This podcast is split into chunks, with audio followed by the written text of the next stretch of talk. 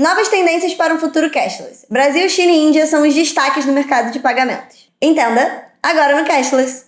Fazendo juiz ao nome do programa, né, o Cashless, recentemente o assunto sociedade cashless virou queridinho internacional, queridinho dos grandes veículos de mídia e inclusive é, a The Economist, né, uma das maiores revistas que fala né, sobre economia e finanças, fez um número especial só sobre isso, só sobre a movimentação da sociedade em direção a tudo digital, né, um sistema financeiro completamente digital. E chamou atenção porque colocou Brasil, Índia, China como os destaques, os casos a serem vistos. Então, é o Brasil ali no centro do palco, né? Chamando atenção pelos movimentos, né? Pix, tudo que a gente tem, tem feito aqui e já aproveitado. É, e aí eu achei legal que também eles contextualizaram um pouco quais são as grandes teses, né? Quais são as tendências que, que vão ditar né? esse próximo movimento do mercado de pagamentos, dos pagamentos digitais, como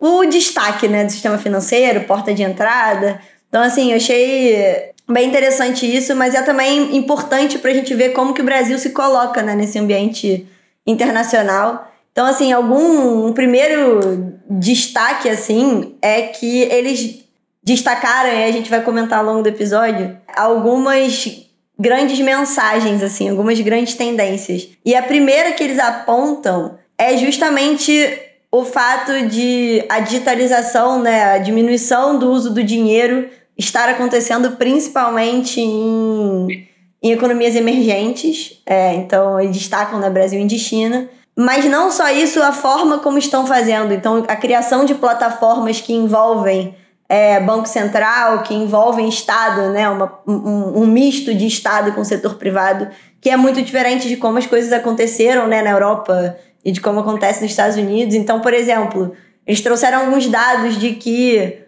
o país mais cashless do mundo é, é a Suécia. Saiu de 50% de transações digitais em 2011 para 95 em 2021. Depois vem o Reino Unido, Finlândia, são países da União Europeia, do da, o Reino Unido ou da América do Norte, mas eles se digitalizaram basicamente via cartão. E aí eles falam dessa tendência que as fintechs trouxeram e que as plataformas, as carteiras digitais e as plataformas como o Pix e o PI, de que agora você está vendo uma, uma nova forma de, de, de se digitalizar, né? Principalmente países que saíram direto do dinheiro. É, o Brasil se destaca por ser diferente, né? O Brasil tem um mercado de cartão fortíssimo, é o principal meio de pagamento digital, mas agora tem o Pix também. E então eu tenho essa tendência de uso de plataformas e carteiras digitais, pagamentos por aproximação. Então eles, eles destacam esse fenômeno que veio para ficar e colocam esses três países como os mensageiros desse tipo de tendência. A segunda é o fato disso talvez criar uma discussão em relação ao dólar, né? Então eles estão destacaram que essa sociedade cashless não só está andando para pagamentos digitais, mas que a criação dessas plataformas estão permitindo uma coordenação regional. Então ele menciona bastante o caso da Ásia, né? É, com a China ali querendo que usem os modelos deles de pagamento, mas Malásia também tem outros casos. Uma outra tendência que eles apontam é justamente o desenvolvimento, a participação do Estado, né? a participação do regulador na criação dessas infraestruturas.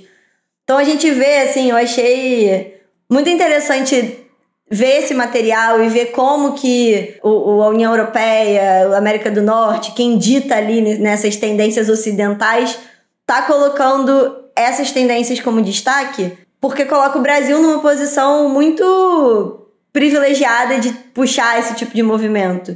Então, eles destacam também que tem uma, uma tendência de bancarização via pagamentos que mudou, né? Isso, inclusive, isso é uma coisa que a gente já escreveu algumas vezes no nosso site, então o pessoal pode ir lá olhar se quiser. Mas que a porta de entrada para o mercado financeiro deixou de ser a conta bancária e passou a ser o pagamento. Vê que isso já era uma coisa que era muito especulada, a gente falava bastante sobre isso também mas agora a gente vê que as teses estão se firmando, né? Já tem muitos anos que esse tipo de movimento está acontecendo. E está se firmando isso mesmo, de que agora as pessoas saem de ser é, usar só dinheiro, de estarem excluídas do sistema financeiro, elas entram no sistema financeiro via pagamento digital. E isso veio para ficar. E Brasil, Índia e China estão sendo colocados ali, elevados ao status de líderes desse movimento.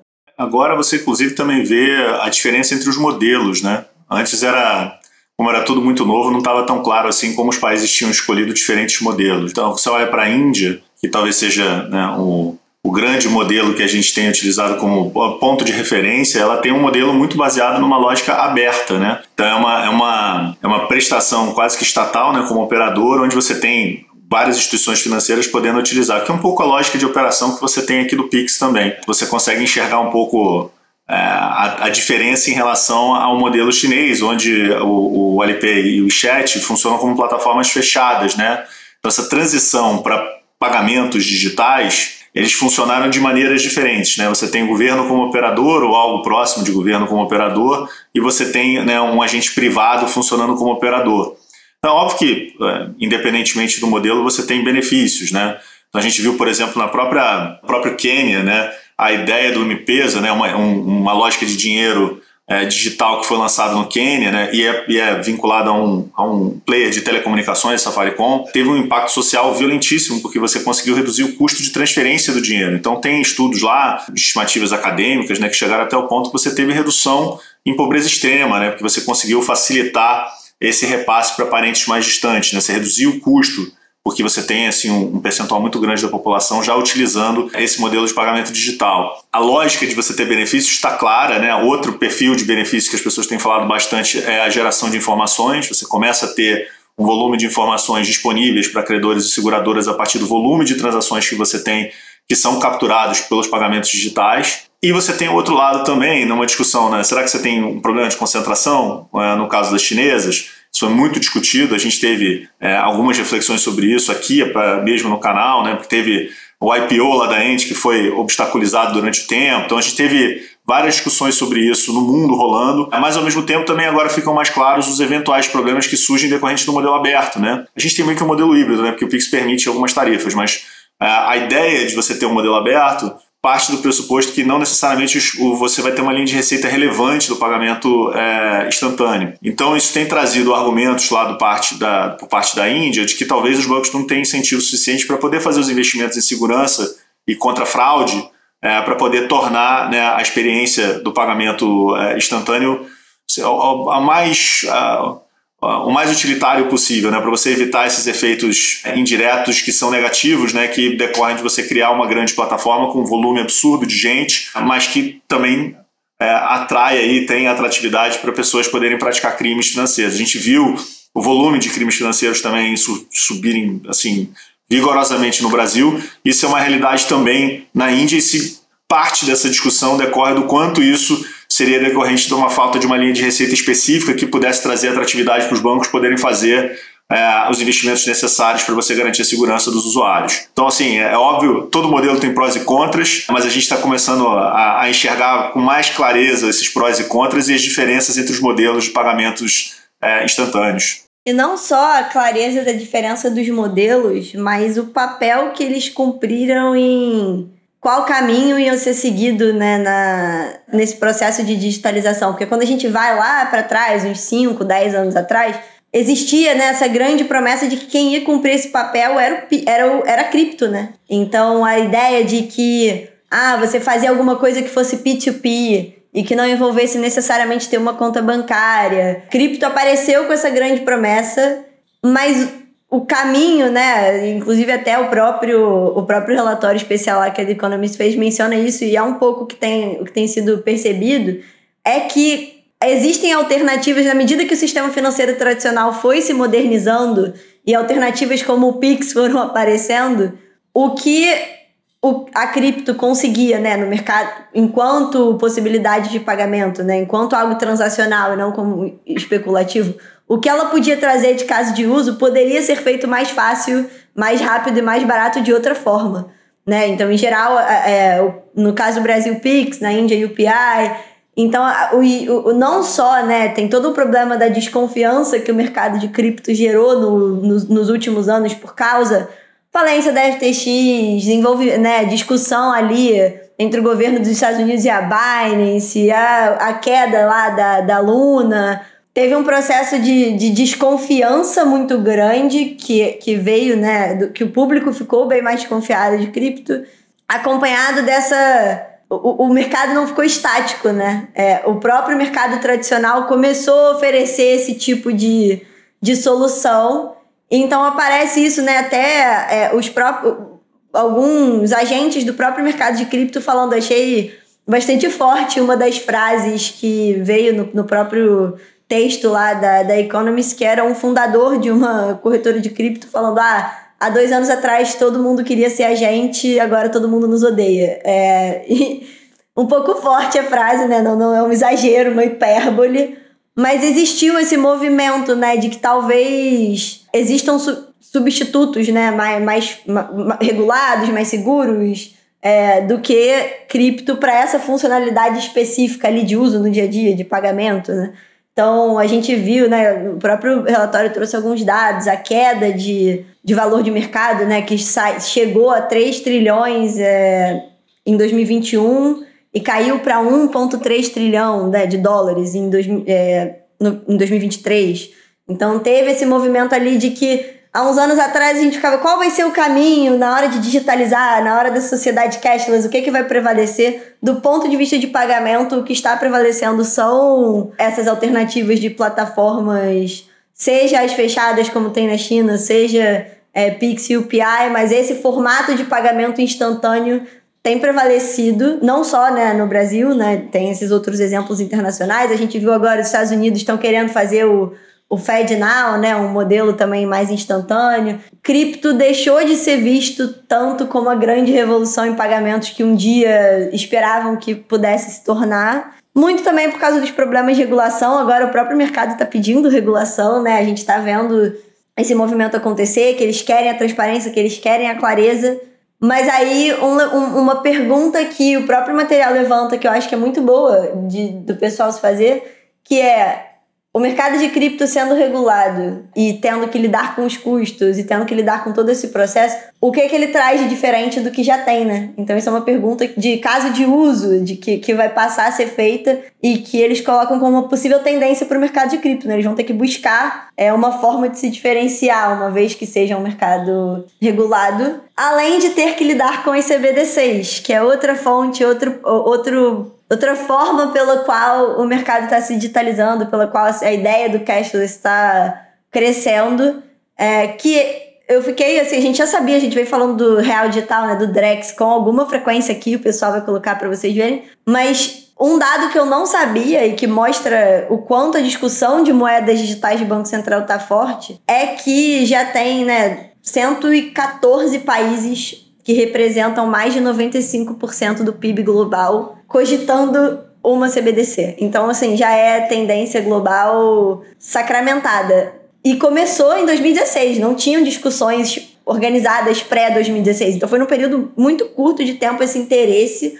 É, em 2020 eram só 35 países falando nisso. Então, num, num espaço de três anos, saiu de 35 para 114 um pouco também nessa ideia de ser uma alternativa à cripto, não só essa, mas um pouco de ser alternativa à cripto.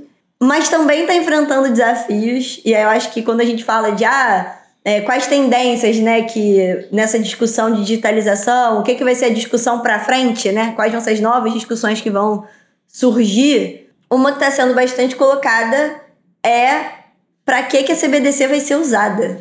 Então, assim, ultrapassou-se a discussão de se valia a pena ou não estudar CBDCs. Claramente está todo mundo estudando, mas vários países estão querendo ficar na fase de estudo mesmo, não implementar, porque não vem em caso de uso. Eles vêm, mas eu já tenho um, um mercado de cartão super amadurecido, eu já tenho Pix, eu já tenho.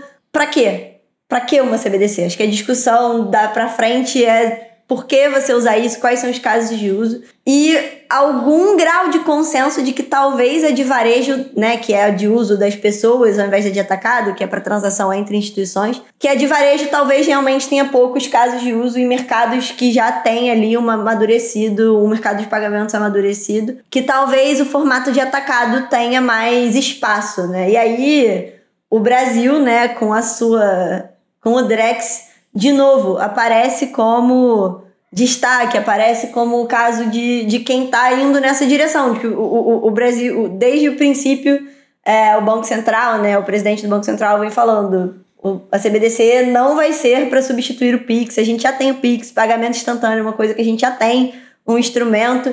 A gente vai usar a CBDC para poder tornar programável, para poder tornar a experiência, né, para poder coordenar o Pix, Open Finance, para poder coordenar todas essas iniciativas, ele vai ser uma infraestrutura. Então, quando a gente vê o Brasil falando de qual vai ser o projeto do Real Digital, ele já está muito alinhado com o que esses materiais que vêm do mercado, que vêm da grande mídia, estão propondo, que é justamente no material falar se a gente vai discutir caso de uso, o caso de uso mais destacado, que talvez seja mais óbvio para uma CBDC, seja programabilidade, que é justamente o que o Brasil está propondo.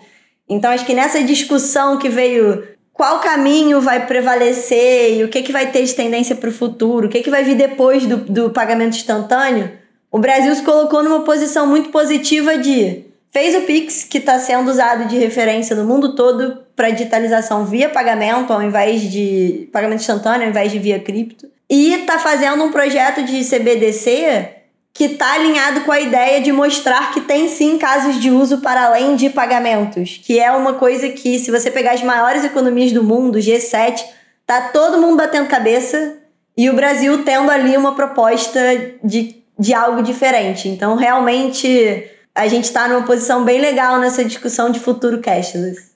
É, mas o que é engraçado do futuro cashless é que ele mexe mais com o cotidiano uh, o dia a dia de pagamentos, ele também ele vai pegando alçadas mais interessantes, né? Então, uma grande dúvida que surge a partir disso é o que acontece com o dólar, né? Porque você vê também essa lógica de pagamentos alcançar um, um, uma dinâmica que é geopolítica. Então você teve né, no movimento daquelas sanções, que a gente discutiu também pra caramba aqui, quando as redes todas de cartões ocidentais elas pararam de funcionar na Rússia, a Rússia substituiu por um sistema, uma rede de cartões que, enfim, do Banco Central chamada MIR. Né? A ideia de você tentar minimizar um pouco os impactos né, de pagamentos decorrentes da, daquele movimento de sanções que surgiram logo na sequência da guerra da Ucrânia. Esse exemplo, talvez mais é, é, significativo, mais hiperbólico, né, ele também trouxe clareza ou trouxe talvez mais é, luz sobre o que está acontecendo ao redor do mundo. A própria Índia tem um sistema que a gente tem falado bastante aqui do UPI, que ela está tentando expandir, né? Uma ideia de você também levar para Singapura, né? E, e, começar a coordenar o sistema de pagamentos rápidos para você não ter só ele é, restrito ao caso específico indiano. Então é quase como se você tivesse um sistema de pagamento de varejo que seja transfronteiriço, né? E a gente sabe